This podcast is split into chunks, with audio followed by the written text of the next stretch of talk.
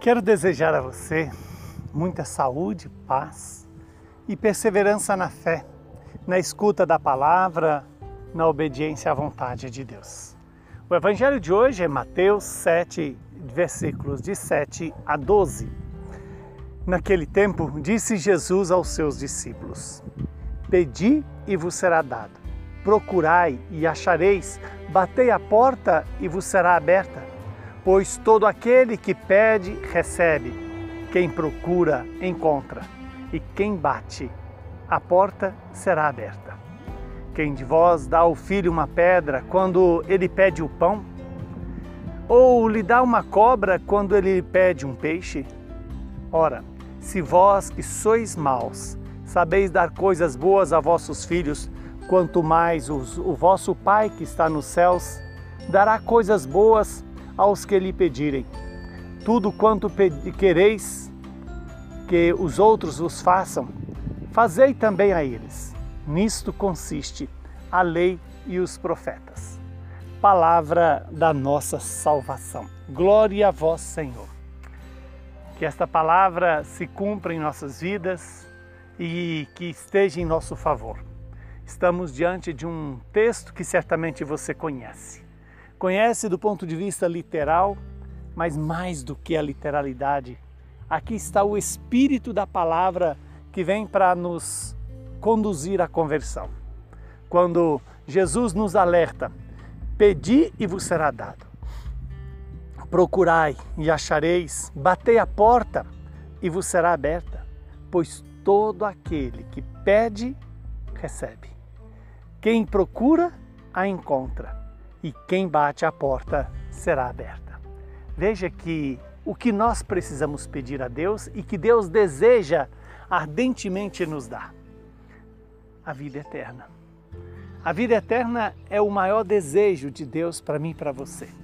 Mas essa vida eterna passa pela graça do Espírito, do Espírito que nos capacita para amar, nos fortalece até mesmo quando caímos. É esse Espírito Santo que a igreja nos dá no batismo, na Eucaristia, no sacramento da confissão, no matrimônio, na unção dos enfermos, no sacramento da ordem.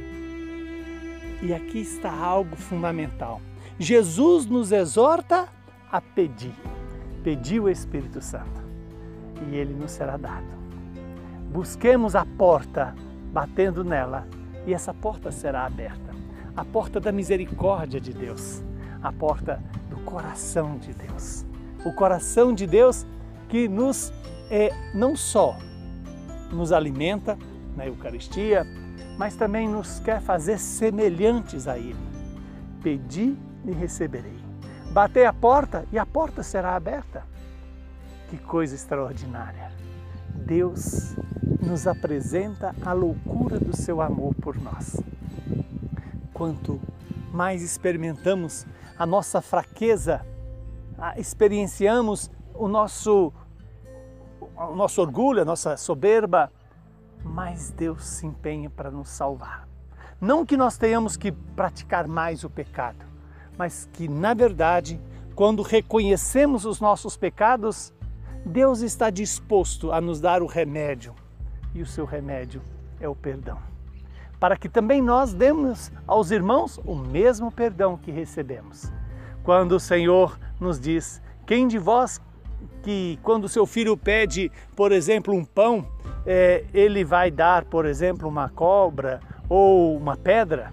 Quem lhe pede um, um, peixe, de, é, quem é que vai dar um, uma cobra para o seu filho? Ora, se nós que somos maus sabemos dar coisas boas aos filhos, muito mais o Pai Celestial. Deus deseja dar a nós o melhor que Ele tem, o seu amor.